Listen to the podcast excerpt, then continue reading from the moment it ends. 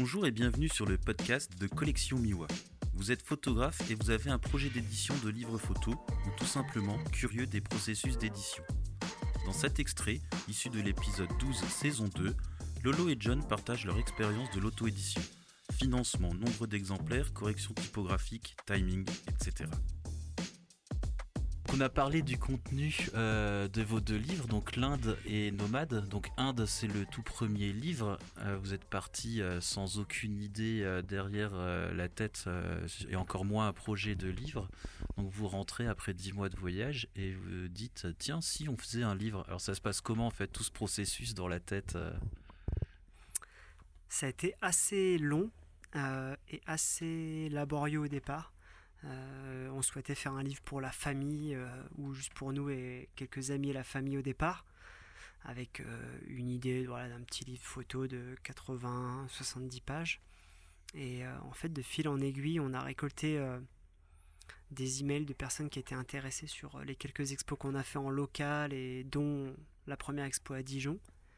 Et petit à petit, en fait, le nombre de personnes intéressées par notre bouquin a grossi. On s'est dit, ben pourquoi pas faire le livre de nos rêves, le livre de, rêves qu'on a un petit peu en photographie, donc un beau livre photo, couverture cartonnée, etc. Et on est parti sur cette idée en se disant, ben, on fait notre, euh, délire, on fait une toute petite édition, mais vraiment avec le livre dont, on rêve. Donc on a fait 300 euh, premiers exemplaires, qui n'est pas forcément la meilleure stratégie à, à faire quand on fait de l'impression. Normalement, il faut faire sur la quantité. Et on a écoulé assez rapidement nos 300 premiers exemplaires. On s'est dit, ben voilà, on, on va en refaire 700 de plus pour euh, continuer à diffuser euh, maintenant qu'on a notre film dans les festivals de voyage et d'aventure. Et, euh, il en reste combien là des livres? Il doit en rester la moitié, ouais, 500, entre 500 et 400. Après, il y a beaucoup de festivals qui n'ont pas eu lieu cette année, l'année dernière à cause du Covid, et là, ça va repartir assez fort. Et euh, souvent, il y a beaucoup de ventes pour Noël également. Ouais, c'est les périodes euh, où on vend le plus festival, Noël. Euh, et donc, une fois que on se dit, bon, on va faire un, grand, gros et beau livre, vous, avez, vous avez fait quoi? Vous avez contacté les imprimeurs, vous savez déjà où aller? Là, c'est plutôt une réflexion pour les photographes qui, qui ont envie d'auto-éditer ou qui ont des projets, tout pour les guider un peu. Alors ne faites pas comme nous.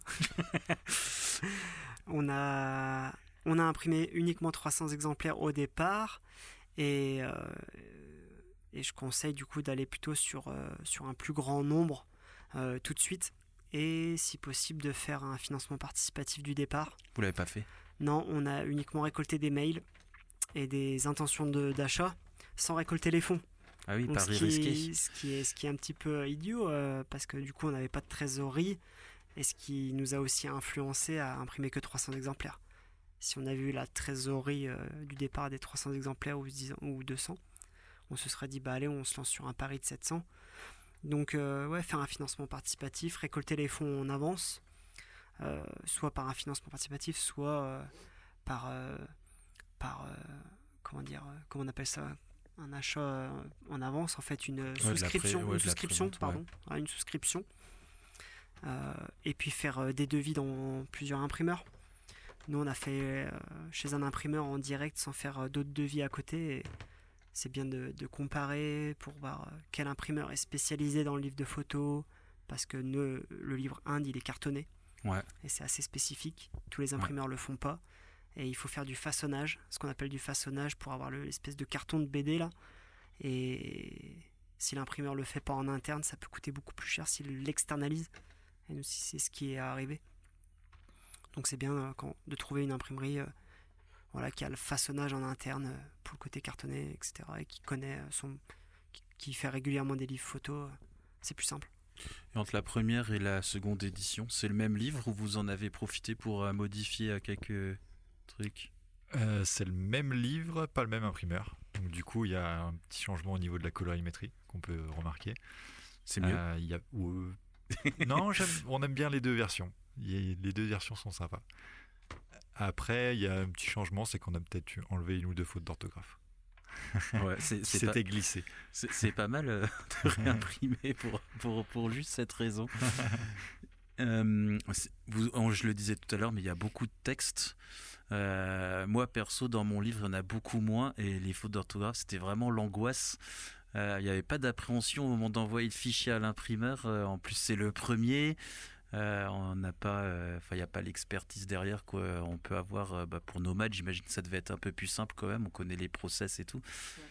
Si, ouais, clairement, il a fallu déjà trouver ben, des personnes qui étaient opérationnelles pour la, relecture.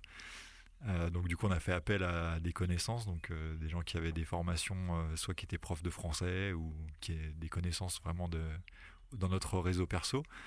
après, la difficulté, nous, c'est qu'il y avait de l'anglais en plus. Donc là, pour l'anglais, euh, il fallait aller chercher euh, plutôt chez des gens qui parlent anglais de façon, euh, de façon maternelle. Donc on a demandé à, Paul, du coup Subdeep, notre ami indien, qui du coup a appris l'anglais depuis son plus jeune âge. Et on avait deux ou trois relecteurs sur l'anglais. Et là-dessus, c'était un petit peu le plus dur parce que c'est pareil, les relecteurs, c'était pas leur métier de base. Donc ils nous faisaient les corrections aussi quand ils avaient le temps. Et nous, on commençait à être limité parce qu'on avait des événements prévus pour la sortie du livre, donc on avait une échéance pour l'impression. Donc ça, c'était un petit peu, euh, un petit peu le, le ah de mieux avec un peu de pression. Ouais, c'était un petit peu le schmilblick de les pousser un peu pour nous faire les relectures, etc. Plus la gestion de tous les fichiers, quoi. Du coup, avoir un fichier en français, ensuite le fichier corrigé, etc.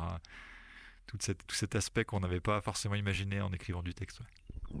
Ouais. en parlant de timing, ça a été un truc de fou avec le, livre Inde c'est qu'en fait, on a imprimé 300 premiers exemplaires et on a eu les 50 premiers euh, dans un premier batch le jour même de notre euh, conférence, euh, exposition, première dédicace à Raconte-moi la Terre, la librairie spécialisée dans les livres de, voyage à côté de Bellecour.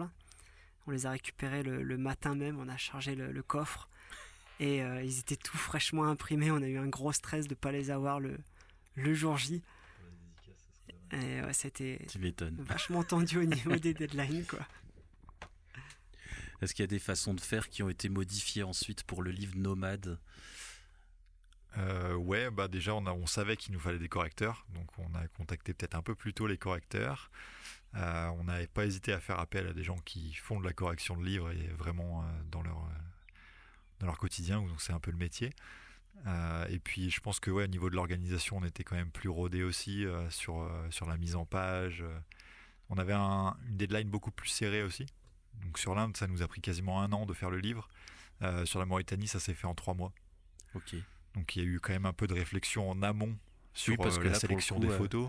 pour le coup, il y avait un projet d'édition avant de partir en Mauritanie. Ouais, c'est ça, c'est ça. Et en plus, on avait un projet de le sortir pour Noël 2020 parce qu'on savait qu'un lancement vers les fêtes de fin d'année, c'était euh, c'était une bonne idée pour notre livre comme pour le, film. Donc euh, voilà, on avait cette deadline-là, donc euh, on a quand même concentré notre travail sur le livre sur la fin d'année pour pouvoir être dans les temps. Mais c'était encore ric-rac. Il faudrait peut-être un troisième livre pour être parfait. Si vous souhaitez en savoir plus sur Lolo et John, je vous invite à écouter l'épisode intégral, le numéro 12, intitulé Rencontre avec Lolo et John, photographe voyageur. Si vous avez aimé cet extrait, je vous invite à nous mettre une note, 5 étoiles, ça serait top, et un petit commentaire. Cela permettra d'améliorer notre position sur Apple Podcasts et autres plateformes en chatouillant un petit peu les algorithmes. A bientôt.